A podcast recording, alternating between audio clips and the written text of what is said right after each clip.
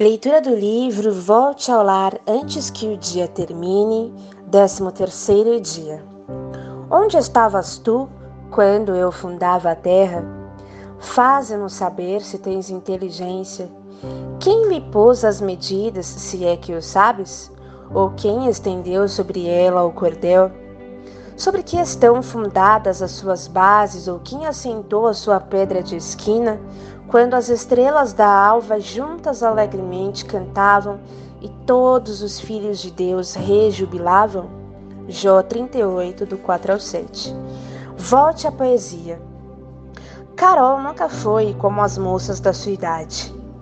Ela usa vestidos vaporosos e suas mãos leves contam histórias de todos os continentes. Eu a vi com uma bolsa que minha avó poderia ter usado, descendo o corredor da igreja sem se importar com o que pensavam suas amigas. Foi engraçado saber que uma moça de 19 anos comemorava sua admissão em um curso de francês com algum conteúdo medieval. Isso combina também com os livros encadernados que carregava debaixo do braço. Tão à frente do seu tempo como pertencente a todos os tempos, ela me desafia. O inusitado é que seus olhos veem o menor filamento de beleza em tudo, e ela não teme dançar enquanto canta lentamente, usando um batom cor de coral que faz os seus lábios parecerem uma flor. Carol pode se interessar tanto por poesia de vanguarda como pelos versos de Yeats ou Quintana. Sentada comigo na cozinha, ela comenta o bambu desenhado no prato do bolo e a nuvem tingida pelo sol. Apresenta-me um novo cantor e recita o que ele disse revirando os olhos, agradecida de que haja quem possa pôr em palavras os seus pensamentos. Eu já a vi andar descalça para sentir algumas texturas e saborear com os dedos um pedaço de pão, buscando o seu gosto original. Eu a ouvi descrever a beleza de sua mãe com palavras extraídas dos clássicos como se fossem ditas todos os dias na rua. No entanto, quando Carol diz salmos em suas orações, até os assentos ganham luz. Imagino as crianças no balanço rindo até perder o fôlego. Eu as imagino apertadas abaixo do meu queixo e sinto o cheiro do sol que trouxeram. Abro os olhos e vejo da janela pequena uma réstia de verde bem longe. Descubro que conceder pedaços de mim é morrer aos poucos. Então, evito assuntos meramente mortais que circulam nas rodas da tarde.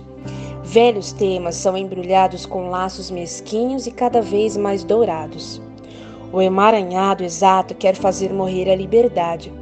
Fujo da cláusula das avenidas largas para ruelas que detêm recônditos de serenidade. Tapo a boca das filosofias baratas e implanto histórias sinceras em cima de seu vazio. O caminho no túnel de souvenirs pedirá a alma de quem passa o preço dos pares de sapato que se possa comprar. Desfaça o traçado finíssimo de sua vida e receberá como paga farrapos copiados, diz a propaganda do mundo, com o rosto maquiado de branco. Palavras feitas de pecados lustrosos anunciam um espaço onde se pode cair mas nosso próprio sonho sobrevive intacto e ainda há tempo de abraçá-lo. Não quero uma vida comum. As festas de meus filhos que crescem, eu as quero com bandeirolas e sutilezas em tudo. Quero que as quinas das mesas comportem marchetarias e curvas que embeveçam, embevaçam todos os dias. Espero uma simplicidade com aroma de macela. Preciso olhar o rosa chá do céu das coisas, a avenca tenra e porcelana azul do vaso recostado à era. Para trás, os corredores cinza linha de impessoal soberba, impregnados do cheiro de papel sem alma. Que fujam de mim as sombras burocráticas e erráticas cercadas por garrafas de café velho. Que corram espantados esses olhos sobre jornais empilhados e pastas de lombadas quietas. Meus pés caminharão para os quintais. Terei agora meu cesto de bordado e linhas com nomes de açafrão, coral, jade e plúbio. Pousarei o cesto sobre alguma pedra para ir aspirar o cheiro de lençol limpo no varal. Desenharei o que ninguém ainda fez. Espero para encadernar livros com planos afetivos, receber beijos de bocas lambuzadas, de horas de, de horas felizes e molhar meus pés na água que sai da mangueira. Não tenho tempo. É hora de ir vigiar um doce no tacho, antes que a chuva molhe as mudas plantadas. Quero o privilégio de amamentar a vida. Tenho um computador que me levará a lugares sombreados. Em sua linguagem, a seu modo, novos tempos também ensinam um fazer sem pretensão. Nas anotações virtuais vejo cardápios, itinerários alternativos de uma mulher que quer ser mulher outra vez, em uma experiência de famílias que crescem rosadas em, agita em agitada comunhão. Umas mudam para o campo e dispensam as comodidades de hotelaria, outras viajam pelo mundo alugando apartamentos para todos e contam sobre ter fome de minimalismo.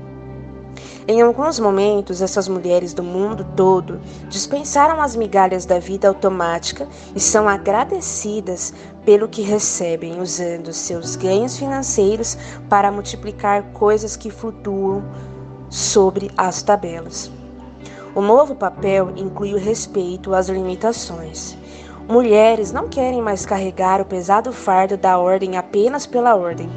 Precisam dividir com companheiros amigáveis a lista grande do que fazer. Não desejam o fim de suas perspectivas atrás de pilhas de pratos ou papéis. Decidiram viver com satisfação. Já posso imaginar um trabalho que gere mais que sustento material, mesas postas e crianças ensinadas a honrar pais e avós. Posso visitar agora mesmo essa horta que andam renascendo.